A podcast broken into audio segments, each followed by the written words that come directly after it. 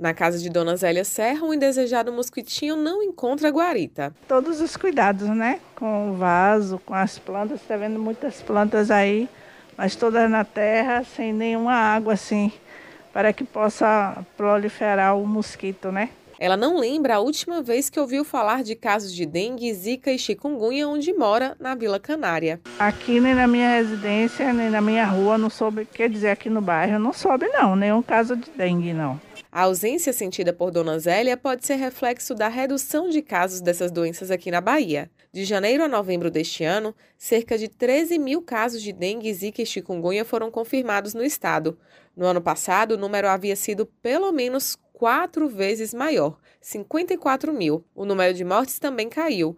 Foram 11 em 2020, enquanto neste ano foram 6. A coordenadora de Vigilância Epidemiológica e Controle de Doenças Transmitidas por Vetores e outras antropozoonoses, Ana Cláudia Nunes, ressalta que hoje é possível tratar os sintomas mais rapidamente para evitar os óbitos. A gente fez algumas é, capacitações sobre o manejo clínico para as arboviroses, então se a gente consegue fazer uma identificação rápida, é, dos sinais e sintomas, a gente consegue tratar de forma adequada. Então, o paciente ele não evolui com gravidade, não chega a acontecer dengue grave e ele não vem a óbito. A coordenadora não descarta a possibilidade de a redução nos registros estar ligada à suspensão dos trabalhos dos agentes de endemias nas residências durante a pandemia, o que teria impactado no mapeamento de casos. Outra coisa que pode ter contribuído para a redução dos registros de doenças causadas pelo Aedes aegypti é a semelhança entre os sintomas com os da Covid-19. Antigamente a gente acreditava que a Covid era a parte respiratória e hoje em dia a gente já sabe que é a parte sistêmica.